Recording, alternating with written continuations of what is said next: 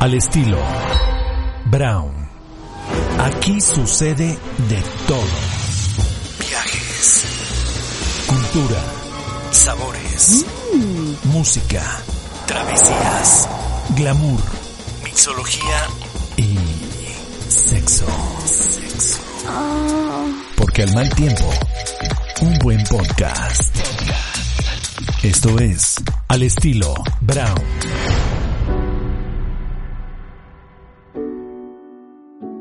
Qué gusto saludarnos en este capítulo de Al estilo Brown y hoy vamos a hablar con un hombre que nos va a hablar realmente la historia, la cultura, las tradiciones de la gastronomía judía.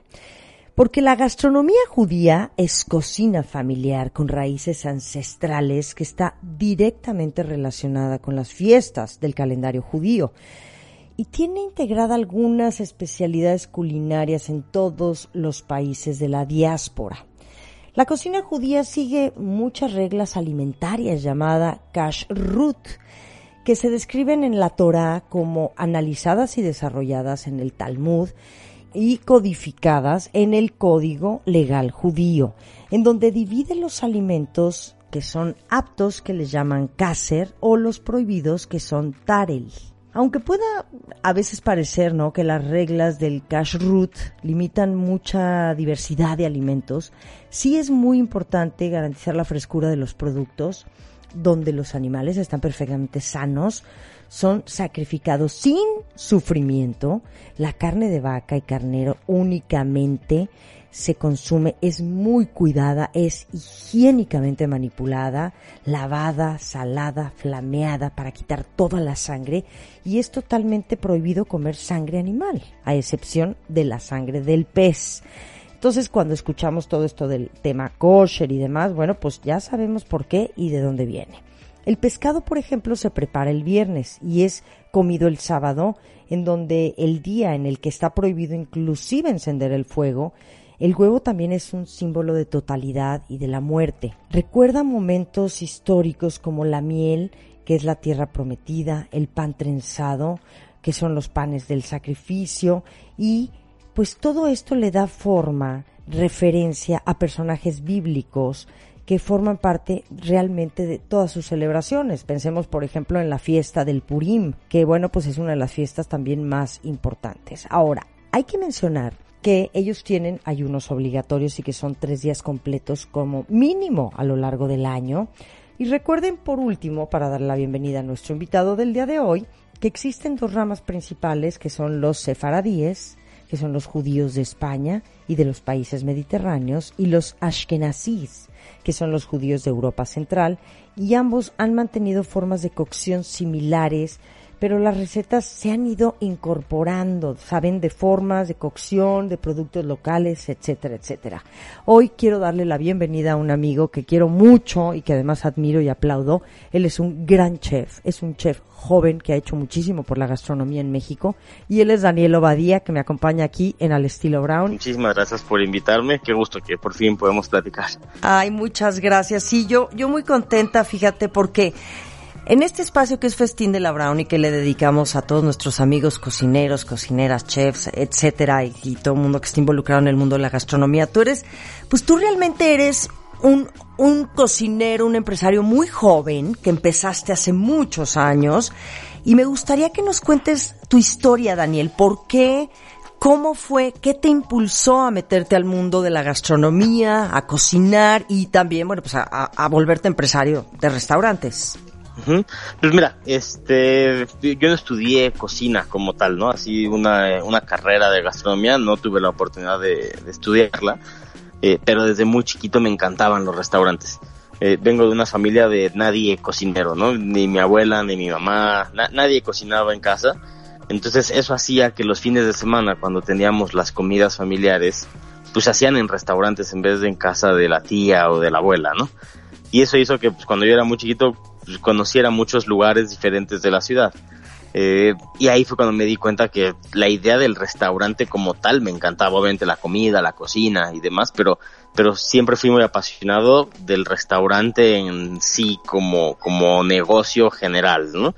Eh, y ya cuando tengo 18 años se me presenta la oportunidad de estar estudiando economía en el ITAM eh, y me ofrecen trabajo en un restaurante para empezar a conocerlo, ¿no? Empezar a, a ver cómo era el, el, mundo tras bambalinas de un restaurante y pues me apasiona tanto que decido cambiarme de carrera a administración, que dije pues me puede servir mucho más que, que, que la economía, eh, entonces me cambio de carrera y pues ya me voy de filo trabajando y ya hoy son 20 años trabajando en restaurantes. Fíjate, o sea que sí empezaste que como a los 20 años. Sí, o sea, mi primer trabajo en restaurantes fue un poquito antes de cumplir los 19. Ajá. Sí, sí, sí. ¿Y cuándo decides poner tu primer restaurante después de conocer, como dices, todo este mundo tras bambalinas, apasionarte, conocer también la problemática de tener un restaurante? Porque yo siento que pues para cualquier persona puede llegar a ser sumamente atractivo y, y en, hasta por mí ha cruzado la idea de decir, ay, quiero tener un restaurante, uh -huh. ¿no? Y de pronto dices, sí, o sea, está muy bonito, es muy romántico, pero la realidad es que es un trabajo bien complejo y es duro. Sí. Creo que, creo que es de los negocios que a más gente se le antoja tener, ¿no? Como que siempre es súper atractivo el decir, voy a tener un, un restaurante y te imaginas el glamour de decirle a tus amigos, tengo restaurante, o ven a comer conmigo a mi restaurante. Y, pero, pero ya cuando te metes al, al mundo del, del, del negocio detrás del alimento y la bebida es complejísimo. Eh, y yo después de dos años de estar trabajando es cuando ya también eh, pues me decido aventar y, y, abrir Paxia. Paxia lo abro Ajá. a los 21 años, cuando yo tenía 21 años eh, decido abrir Paxia, ¿no? Que y... fue Paxia, fue un restaurante muy renombrado por San Ángel, ¿no? En, la, en al sur de la ciudad. Exactamente, en Avenida de la Paz, exactamente, sí, sí, en Avenida sí. de la Paz. Uh -huh. ¿Y cómo te fue en Paxia? ¿Cómo fue la primera experiencia ya con este gran bebé que fue Paxia y que fue muy reconocido? Pues mira, fue, fue eh, mucho más sorprendente de lo que nosotros nos esperábamos. Eh, obviamente los inicios fueron difíciles, todo fue complicado y tuvimos que hacer las cosas pues con, con mucha paciencia y, y, mucha inteligencia, pero, pero fue un restaurante que desde que abrió nos sorprendió muchísimo cómo, cómo reaccionó la gente, porque llegamos a hacer cosas muy diferentes a las que se estaban haciendo con la comida mexicana en ese tiempo.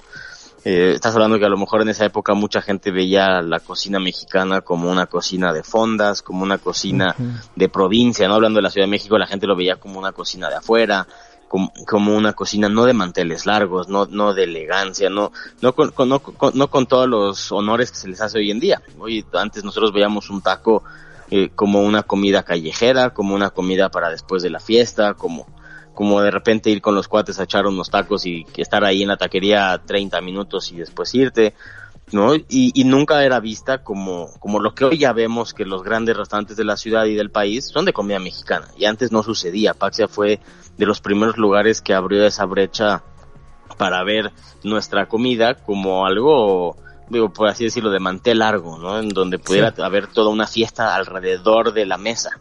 Claro. Entonces, eso fue lo que le sorprendió mucho a la gente. Sí, ¿y cuánto tiempo estuvo Paxia? ¿Cuánto tiempo duró? Paxia fueron 10 años. Paxia, desde el día uno que yo lo abrí, eh, dije, este es un proyecto que me debe de durar 10 años y, y, lo cumplí exacto.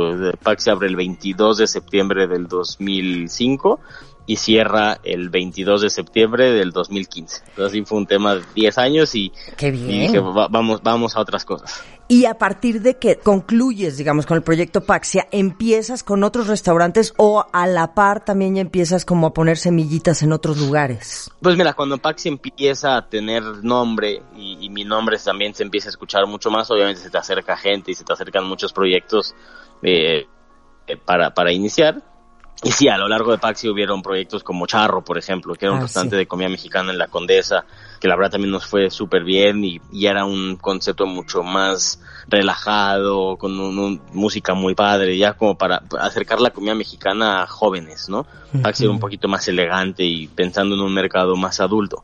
Eh, entonces surgen proyectos y obviamente todo lo que tengo y todo lo que soy se lo debo a Paxia, ¿no? Claro. Surgieron, a, surgieron por Paxia proyectos como Peltre, que, claro. que, hasta la fecha existe y que hoy en día ya tenemos ocho sucursales y vienen otras dos. Entonces, cl claro, cl claro que Paxia fue el, el, el, que me abrió las brechas para, para tener el grupo que hoy y los restantes que hoy y todo. Sí, ahora a mí me gustaría que nos cuentes, Daniel Obadía, tú has sido de los primeros jóvenes cocineros, empresario, que empezaste a hacer investigación de la gastronomía, porque además tienes como una amplia gama, o sea, tus propuestas de veras que son muy versátiles, lo tengo que decir, o sea, tienes Frenchy, ahorita el nuevo proyecto que es Nosh, que es una joya, Merkeva, o sea, siempre has como que propuesto distinto, ¿no? Buscas, investigas y dices, a ver, ¿qué es lo que la Ciudad de México necesita? ¿Qué es lo que el comensal mexicano o el turista que viene a esta ciudad necesita? Hay mucha,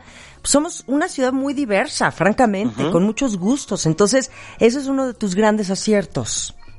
Sí, pues mira, eh, cuando, cuando arranco Paxia, digo, intentamos hacer cosas muy diferentes. Entonces, pues fuimos de los primeros restaurantes, si no es que el primer restaurante que tuvo una carta eh, de más de 40 mezcales, ¿no? Entonces llegabas y habían 40 mezcales artesanales en el 2005. Entonces ahí fue un tema interesante, una carta de puros vinos mexicanos, que estoy hablando hace 15 años cuando eh, no había ni el 10% de, la, de las bodegas que hay hoy en día. Claro. Eh, entonces empezamos y una de las cosas que yo me di a la tarea fue decir, a ver, eh, al mexicano cuando le preguntas de comida oaxaqueña te sabe responder. Cuando preguntas de comida de Guerrero, de Puebla, te saben responder.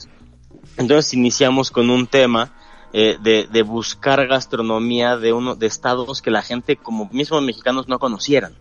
Entonces sí. yo, yo hacía la prueba de decirle a la gente, a ver, dame un plato de Tlaxcala, eh, dame un plato de Chiapas, dame un plato de la Ciudad de México. Y, y, me daba cuenta que la gente no sabía, ¿no? O sea, tú, claro. tú le decías a alguien, dame, dame un plato tradicional de Chiapas y no te lo sabían contestar. Entonces nos metimos muy fuerte a hacer investigación gastronómica de esos estados que hasta cierto punto eran desconocidos. Entonces sí. hicimos un menú muy padre de Chiapas, un menú muy padre de Tlaxcala, eh, en algún momento también nos fuimos a Sinaloa, eh, que también muy, la gente conocía la, el tema de los aguachiles, el tema de la comida de mar, pero no veía la, el tema de, detrás que hay de la comida de Sinaloa o de Chihuahua. Eh, y después, uno de los grandes menús de Paxia fue hacer una investigación gastronómica de la comida de la Ciudad de México. Ajá. Llegar a esa comida de los grandes lagos, la comida de Mixquic, la comida de Milpalta, eh, obviamente la comida de Xochimilco, pero ya encontrar pues lo, los antecedentes de la gastronomía de esas zonas y, y, fue padrísimo, la verdad. Qué increíble, oye. Me encanta. Y, y, me, y esto me imagino que hay archivo de esta información, o sea... Sí, sí, sí. Y, y, y, de hecho en el 2012 tuve la oportunidad de escribir un libro y, y bueno, ahí viene, viene todo y todo, hoy en día, afortunadamente con internet y con las computadoras, todo puede ser mucho más fácil de, de documentar. Claro, lo que pasa es que en aquel momento, como dices tú, tal vez no existía esta curiosidad para nosotros. Sí. Sí, sí, o sea, sí, sí hemos, estábamos muy limitados y no en el mal sentido de la palabra, pero hemos venido aprendiendo con el tiempo, gracias a ustedes, que nos han sí. mostrado a ver qué se come en Miskik. ¿Qué se come en Xochimilco? Más allá de irte a echar el taco, la garnacha, ¿no? O el, no sé, hay tantas variedades de comida, es decir, bueno, ¿qué es lo de esa región específicamente? ¿Cuáles son sus productos que, que uh -huh. se explotan y que los podemos conocer y disfrutar? Exacto. Sí, la, la, verdad fue increíble porque aparte el menú justamente se llamaba La Otra Ciudad de México. Entonces hablaba de, de, de, todas las comidas que, pues, de hecho, por ejemplo, en Milpalta conseguimos al historiador de Milpalta, ¿no? Entonces, un señor que nos empezó a, a llevar a lugares súper desconocidos y a contarnos historias y, y, y nos basamos mucho en, en, en, sus historias, en sus escritos y todas sus investigaciones para crear el menú. Entonces, la, la verdad fue padrísimo. Oye, Daniel, y bueno, hoy, Después de 20 años, Daniel, ya tienes este grupo restaurantero que es Bulantang, en donde sí has desarrollado, como decíamos, esta paleta de conceptos culinarios extraordinarios. Yo el otro día tuve oportunidad de cenar en en Nosh, que es, pues uh -huh. este, son estos sabores israelíes de una herencia familiar maravillosa, inspirados pues también en Jerusalén. Y, uh -huh. y, bueno, yo adoro Israel, como te lo comentaba esa noche, he estado por allá varias veces y, y, la comida y la cultura y las tradiciones y todo, todo como lo conservan tan, tan original, tan puro, de verdad es que es una maravilla y, comerlo es más fascinante aún. Cuéntanos de este concepto. Pues mira, eh, después de Paxia lo que yo decidí es que toda mi comida tiene que tener un porqué, ¿no? O sea, siempre con las investigaciones que se hicieron y demás, siempre me gustaba contar una historia eh, en, mis restaurantes, en mis platillos. Y, y siempre tuve esa inquietud. mucha gente cuando los periodistas de repente te hacen una pregunta y ¿qué piensas cuando pruebas el mole? ¿O qué, qué, qué sensaciones te dan cuando pruebas este plato de comida mexicana? Y, y obviamente digo, me trae muy buenos recuerdos, muy cosas muy bonitas, pero en el fondo también yo decía, es que mi abuela no me daba esto de comer de chiquito, o, o, o no, no me tocaba, no me tocaba vivir esto. Entonces yo traía esa inquietud de demostrarle y de enseñarle a la gente pues, la, la comida que Daniel tenía durante toda su vida, la que la de sus abuelos, de sus bisabuelos que llegaron a México. Eh, y es por eso que decido abrir Mercaba, ¿no? En donde dije, voy, voy, voy, a poder expresar pues la, la, comida de mi familia, la comida de, y ni siquiera mis antepasados, porque sonaría como a varias generaciones, simplemente la comida de mis papás, ¿no? Claro. O sea, mi papá es, mi papá es primera generación en México, entonces pues la comida que él, que él tenía de chiquito, que, que le trajeron sus papás, sus abuelos. Y es por eso que decido abrir Mercaba, eh, inspirado en una comida judía, una comida israelí, pero justamente le pusimos de Jerusalén porque no me quería yo encasillar en el tema judío o, o, o cuestión de Israel, ¿no? Yo lo que quise saber, Jerusalén es una, una ciudad en donde está dividida en cuatro, en donde tienes musulmanes, uh -huh. tienes obviamente católicos, tienes judíos y tienes armenios. Entonces puedes tener una gama de, de sabores y de aromas y de diferentes platillos impresionante. Entonces así pudimos lograr en un solo restaurante mezclar cuestiones libanesas, cuestiones judías, algunos platos yemenitas, platos armenios, platos de Georgia. O sea, hicimos algo. Entonces es una, como tú dices, una paleta impresionante en Mercaba y una comida que siento muy mía. Que, Ay, que se la logro transmitir, se la logro transmitir muy padre a la gente, ¿no? Me encanta, me fascina, de verdad me parece apasionante porque sí es cierto, llegas ahí y es que es este espacio tan único, tan tan auténtico, tan original, y la influencia de Israel y de Jerusalén, que además es una de las ciudades más bellas del mundo, y que existen pues estas cuatro, pues cuatro miradas muy, uh -huh. muy fuertes. La verdad es que ir a Jerusalén, para mí ha sido la ciudad que más me ha impresionado en la vida, eh porque sí es cierto, está dividido en estos quarters y entonces caminas y puedes comer una cosa y entonces tú lo plasmas perfectamente bien en Merkaba. Sí, es, es impactante. Y, y después vino esa inquietud mía de decir, a ver, eh, la mitad de mi familia es esa parte sefaradita, ¿no? De parte de mi papá. Y dije, también tengo la parte de mi mamá que es judía ashkenazi, que es la parte de judíos de Europa del Este. Uh -huh. Entonces, eh, entonces dije, tengo que abrir un restaurante en donde ahora le enseñe a la gente la comida de la familia de mi lado materno. Uh -huh. Y es por eso que surge Nosh, ¿no? O sea, justo entonces Merkaba es esa comida inspirada en los judíos de Medio Oriente y, y surge Nosh para enseñarle a la gente la comida de los judíos de Europa del Este. Y, y es por eso que surge este nuevo proyecto. ¡Qué belleza! Bueno, y cuéntanos, por favor, de la cultura ashkenazí a través de su gastronomía. ¿Qué es lo que se está proponiendo hoy en Nosh y que viene del lado materno? Mira, la, la, la comida ashkenazí, estás hablando que son judíos de Moldavia, Lituania, Hungría, Polonia, Rusia, Ucrania, eh, Alemania, ¿no? O sea, es, es toda esa parte de Europa del Este. Entonces es una comida eh, con sabores mucho más europeos, una comida muy migrante, que estás hablando que son judíos que han ido de país en país y han sido eh, pues eh, migrados de un lado a otro y entonces es comida que al final te das cuenta que trae un recorrido muy padre, uh -huh. ¿no? O sea, por ejemplo, pueden haber judíos que estaban en Rusia, después cuando vinieron los exilios de Rusia a finales de 1800 y acabaron en Europa, entonces de repente encuentras esa comida que, que estaba en Rusia y después migró a Europa y después estás hablando que en Primera o Segunda Guerra Mundial tuvieron que venir a América, entonces comida que después deriva ya a cierta eh, asimilación con comida de Estados Unidos o comida de México. Entonces es una comida que le puedes trazar, o sea, que tiene una como trazabilidad increíble, ¿no? Dices, a ver, esto surgió acá y cómo acabó el plato en México, o cómo acabó el plato en Nueva York. Entonces sí. es una comida que, que, que que de repente tiene una identidad muy difícil de identificar uh -huh. porque tiene, tiene pedacitos de cada país o cada ciudad que ha tocado. Claro. Entonces, esa es la comida de Nosh, ¿no? Qué bien, y que además yo me imagino que también es como todo se va, pues se va transformando, hay diferentes interpretaciones de un platillo. O sea, tal claro, vez en claro. esencia es lo que es, pero tú llegas, ya cuando llega a México, bueno, pues la interpretación, pues tal vez es, es distinta. Claro, o un plato que la gente conoce muchísimo, ¿no? El famoso Ruben Sandwich. De que, acuerdo. Que es un plato y que ahorita se está poniendo muy de moda. Sí, en, todo en el ese mundo, ¿no? pensé, además. Y, y, y más. Estás hablando que la, la idea de las carnes curadas surge obviamente en una época de guerra, una época de, de, de, de, de poco dinero, una época de hambre, ¿no? Porque para que un pedazo Sí. de carne te aguantara, la manera más fácil de hacerlo era curándolo. Entonces lo curabas o en sal o en una salmuera, ¿no? Ajá. Eh, es, es- es ese corn beef judío en donde eh, los para poder a lo mejor y ya cuando iban a escapar de Europa poder aguantar dos meses en un barco con carne pues era una carne que ya venía curada no y, o salada después llega esa carne a Estados Unidos y se dan cuenta de esta cultura del sándwich, ¿no? O sea, a ver, esto está interesante que, que en vez de comérnoslos así, pues lo podemos meter dentro de dos panes y ya tenemos ahí la primera fusión de cocinas. Y después se vuelve un plato muy representativo de los judíos de Estados Unidos, pero a la vez es el plato menos judío, porque es un plato que tiene carne y queso en el mismo plato. Entonces incluso iría en contra de las leyes del, del- de la kashrut, ¿no? De, lo, de la comida kosher. No Claro. puedes mezclar lácteos y carne, y aún así es un plato judío. Entonces te das cuenta perfectamente que es un plato que llegó a un país y que se asimiló por completo. ¿No? Y, y sigue siendo un estandarte judío, pero simplemente rompería con las reglas alimenticias de los judíos. Ajá.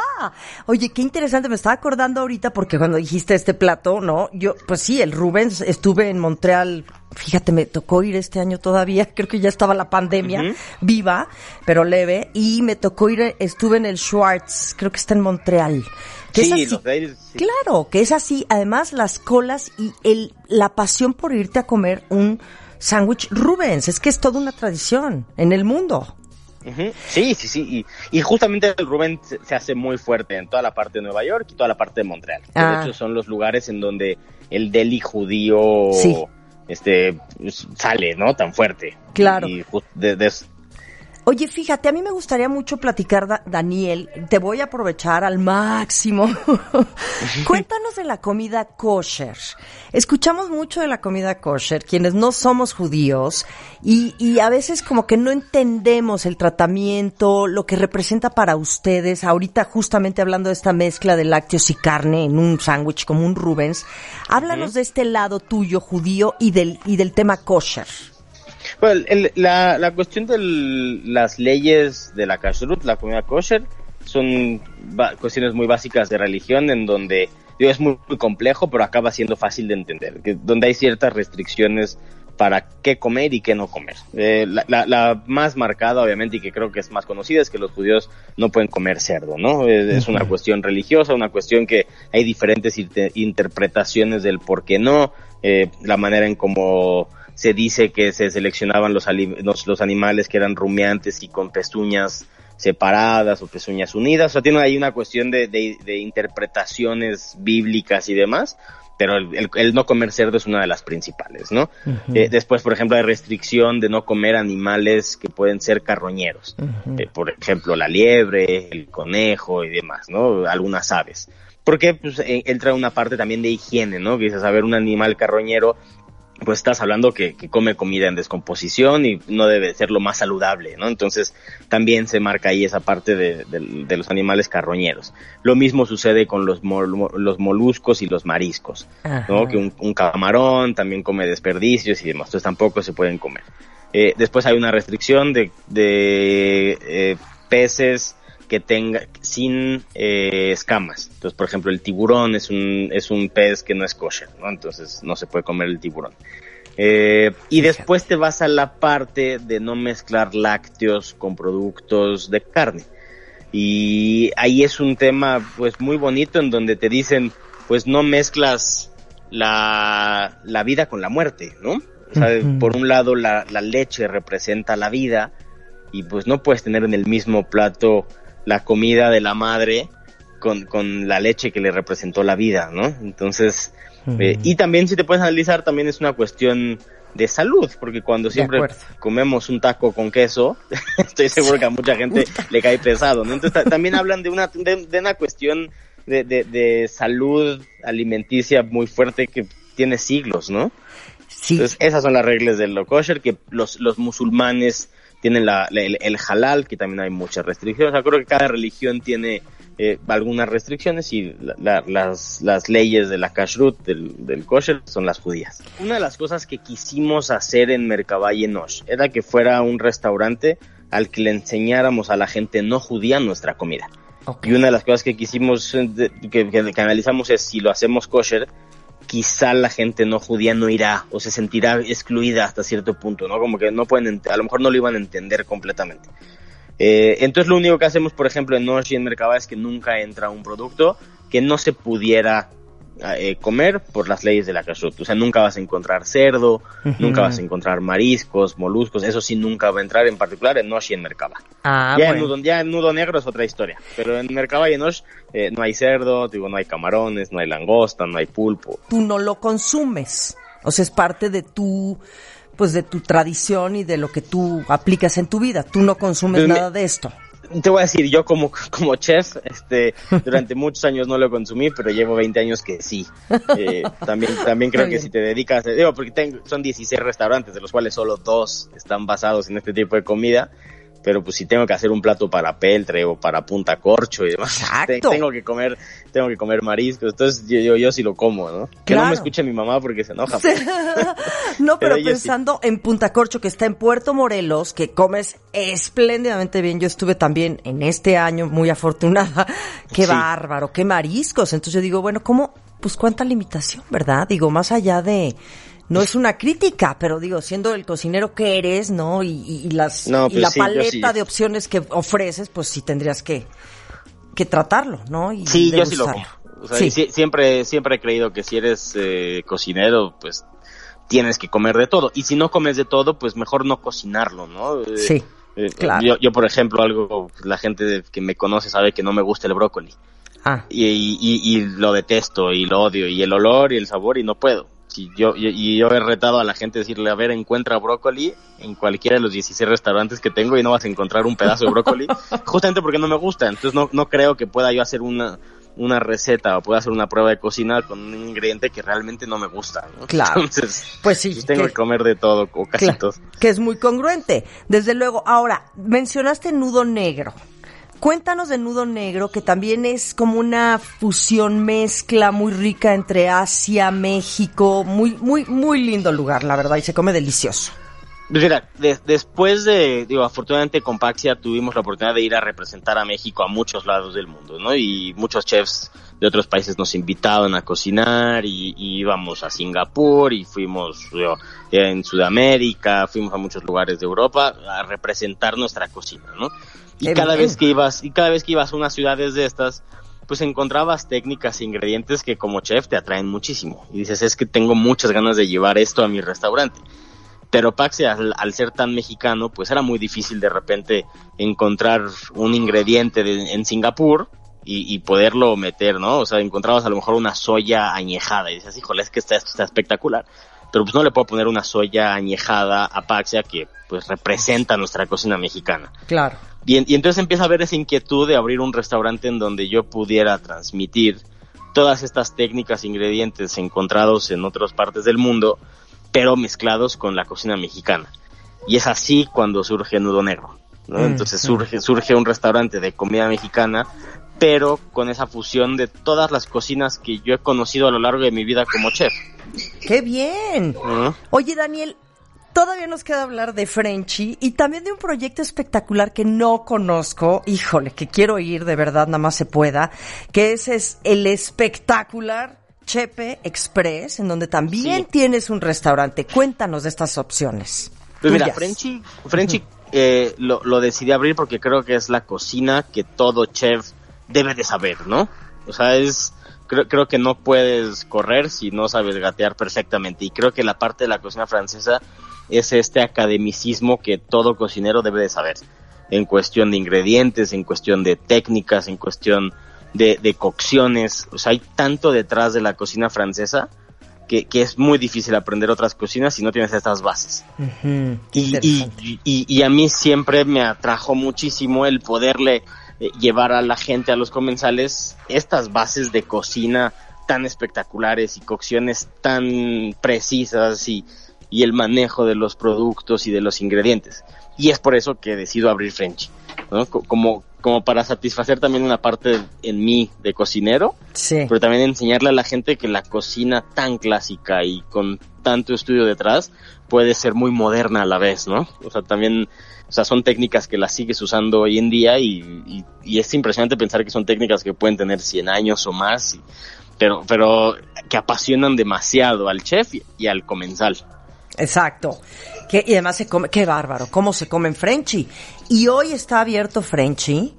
Te voy a decir, eh, des- eh, justamente cuando inició la pandemia, eh, una de las cosas que decidimos hacer es obviamente, pues de todos los restaurantes que tenemos, eh, claramente hacer un balance para, para saber qué íbamos a poder aguantar y qué no íbamos a poder aguantar eh, con los meses que estuvimos cerrados. Sí. Eh, y una de las decisiones que se tomó fue cerrar Frenchy de su ubicación de Polanco. Por, por obvias razones, la renta altísima, el mantenimiento muy alto, pues, incluso con el restaurante cerrado. Sí. Entonces, eh, mi socio y yo decidimos, dijimos, mira, cerramos Frenchy en esta ubicación y con ese dinero que nos ahorraremos de rentas y demás, pues se, se pagarán nóminas al 100% de los demás restaurantes. Entonces Frenchy se decide, fue de las primeras acciones así drásticas que tuvimos que tomar cuando iniciaban los cierres por la pandemia. Y, y, lo, y lo, lo muy bonito de Frenchy es que lo pudimos trasladar al mismo local que Nudo Negro. Entonces Ah. hoy en día Frenchy está abierto, la comida de Frenchy está disponible, eh, pero Nudo Negro justamente en esa parte de irreverencia que tiene y de fusiones, hoy en día tú llegas a Nudo Negro y están los dos menús. Está el menú de Nudo Negro y está el menú completo de Frenchy que también puedes disfrutar en ese local. Ah, Entonces- qué bien. Eso está Entonces buenísimo. es una cocina que sí, no, no, lo, no la quisimos apagar, la verdad. Qué bien, qué padre, qué bueno. El restaurante es Urique en el tren Chep Express. ¿Ahí qué ofreces? Pues ahí fue, es un proyecto que ya llevamos tres años. que A, mi gusto es el restaurante más espectacular que tenemos, ¿no? A mí me, me vuelve loco saber que tengo un restaurante arriba de un tren. eh, con unas vistas increíbles que pasa por las barrancas del cobre y va, pasa por todas las presas que unen a Sinaloa con Chihuahua y, y es, es mágico, la verdad subirse ahí es, es algo impresionante y es una comida eh, muy inspirada obviamente en los estados que toca el tren, que son Sinaloa y Chihuahua, con ese toque de repente de elegancia francesado, pues dándole una, un recuerdo a los ferrocarriles mexicanos de la época del porfiriato, con ese abolengo y esa, ese bombo y platillo que había detrás de los trenes de esa época, ¿no? ¡Qué belleza! No conozco, sí. Sí. Me voy a apuntar y está funcionando. Ahora. Sí, ese, ese afortunadamente ya el tren empezó a correr después de la pandemia, me parece que los últimos días de julio, al principios de agosto, y, y estábamos corriendo obviamente con todas las medidas de seguridad y de sana distancia y demás, pero pero está funcionando y, y está activo y eso es un turismo muy bonito que también para apoyar hoy en día eh, a, a México, ¿no? Si, Sí. si están cerradas tantas fronteras y es tan difícil viajar, creo que la gente lo puede aprovechar y, y es mágico, la verdad, porque conoces eh, la, toda la parte de la Sierra Tarahumara, Mm. Krill, Divisadero, eh, puedes visitar todos los valles de las barrancas del cobre, eh, quedarte en el fuerte, que es o sea, algo mágico, es, es un pueblo mágico que está en Sinaloa, te bajas en los mochis y te vas a Topolobampo a comer los mejores mariscos que has comido en tu vida. Ay, wow. La verdad, la verdad es un viaje que, que el, el mexicano lo debería de hacer, ¿no? Porque de repente a mí, a mí me da mucho coraje que nuestra clientela sea mucho más extranjera y dices es que de- es, es, es un viaje que el mexicano debe de, de aprovechar que lo tiene aquí tan cerca, ¿no? Y, Ay, sí. y es tan, es tan nuestro, es, es, es, Claro. es algo que a mí me encantaría incentivar muchísimo que el, que el mexicano haga este recorrido. Sí, y qué bueno que lo estás diciendo porque de verdad, y además somos luego tan, pues tan, ay, clásicos, no sé qué decir, pero siempre pensamos en los mismos destinos, ¿no? Y dices, es que México tiene esta riqueza tan diversa y, y, y- y- y los extranjeros del mundo entero vienen a disfrutar de lo que nosotros tenemos la posibilidad de viajar como, pues como mexicanos que somos. Entonces sí, qué bueno que lo digas, Daniel Obadía, y además, como dices, reactivar la economía y pues eso es lo que hay ahora y tiene que ser el beneficio para México y para Claro. nuestro país. Sí, sí, sí, es, obviamente, eh, como mexicano, pues te sale más barato hacerlo, te sale mucho más rápido, o sea, sí, sí son cosas que debemos apoyar y, y también apoyar a nuestra economía, ¿no? Los hoteles de krill, de divisadero, eh, sí, sí es una cuestión que debemos, como mexicanos, hacerla y valorarla muchísimo. Ajá, de acuerdo. Oye, querido, qué padre. Yo no, no me quiero quedar con la curiosidad de preguntarte, ¿tú has estado en algún reality show de estos de, de gastronomía o en algún show de televisión de chefs? Como participante, no. Sí. Como juez me han invitado una que otra vez a Masterchef. Estuve invitado, creo que fueron dos temporadas. De hecho, un capítulo lo hicimos a bordo del tren. me parece que fue la temporada Ah, claro. pasada de Masterchef. No sabes qué padre estuvo porque lle- llevaron a los dos equipos participantes y cocinaron adentro del tren.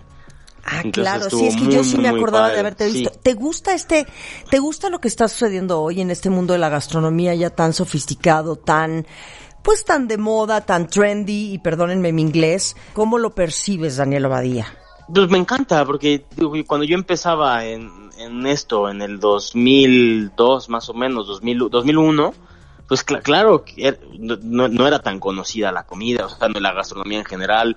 Digo, simplemente yo tuve que acabar estudiando administración porque en México no habían escuelas de gastronomía, o había una que otra, y era, era muy poco común que se hiciera. Entonces, hoy en día, pues, a mí me encanta ver que la gente llega a los restaurantes y sabe más, valora y toma las fotos de la comida, puede platicar contigo con mucho más conocimiento. Eh, hoy en día los viajes gastronómicos, antes uno viajaba para a lo mejor conocer una cascada o conocer eh, una catedral. Hoy en día hay un turismo gastronómico muy marcado que la gente viene a la Ciudad de México o a otras ciudades a comer. ¿no? Y, y basan sus viajes en comida, en conocer un restaurante, en conocer a un chef. Y, y obviamente eso, pues como, como persona que está metida en esa industria, te encanta. A mí me, fascina que la gente pues, esté viendo la cocina y la comida en general en los restaurantes eh, con, algo tan grande como, como lo que están viendo hoy en día. De acuerdo. Oye, qué increíble hablar contigo. Te felicito tanto, de veras. Híjole, eres, eres muy, ya iba a decir mis palabras que no debo de decir al aire, pero eh, de veras que, que- qué orgullo, Daniel Obadía, tenerte esta noche aquí en Festín de la Brown, que nos cuentes de ti. Vamos a los restaurantes de Daniel Obadía, tiene opciones para todo mundo, gustos para todos los paladares, y pues que sigan los éxitos. Me decías que vas a abrir una nueva terraza, ¿verdad? Sí, arriba de Mercabá estaremos, yo espero por ahí de enero, febrero, habiendo una terraza, vamos a tener una cocina para hacer clases, para que la gente pueda ir a echar una copa, comer comida israelí, eh, mucho más sencilla, más botanera, eh, ir a fumar ahí narguila, que son estas shishas tan, tan famosas en Medio Oriente, o sea, un lugar como para ir con los amigos y pasarla bien y comer bien, platicar a gusto, Entonces, es lo que Perfecto. estamos haciendo. Qué bueno, te mando un abrazo con mucho cariño y gracias por esta Igualmente, llamada. muchísimas gracias, mil, mil gracias, Mariana, gracias por la invitación. Gracias, querido. Él fue Daniel Obadía, chef de toda esta posibilidad de restaurantes que forman parte de Grupo Bulantank. Escríbenos y manda tus comentarios a Mariana Brown en Facebook y Twitter. Y Mariana Brown Oficial en Instagram. Al estilo Brown.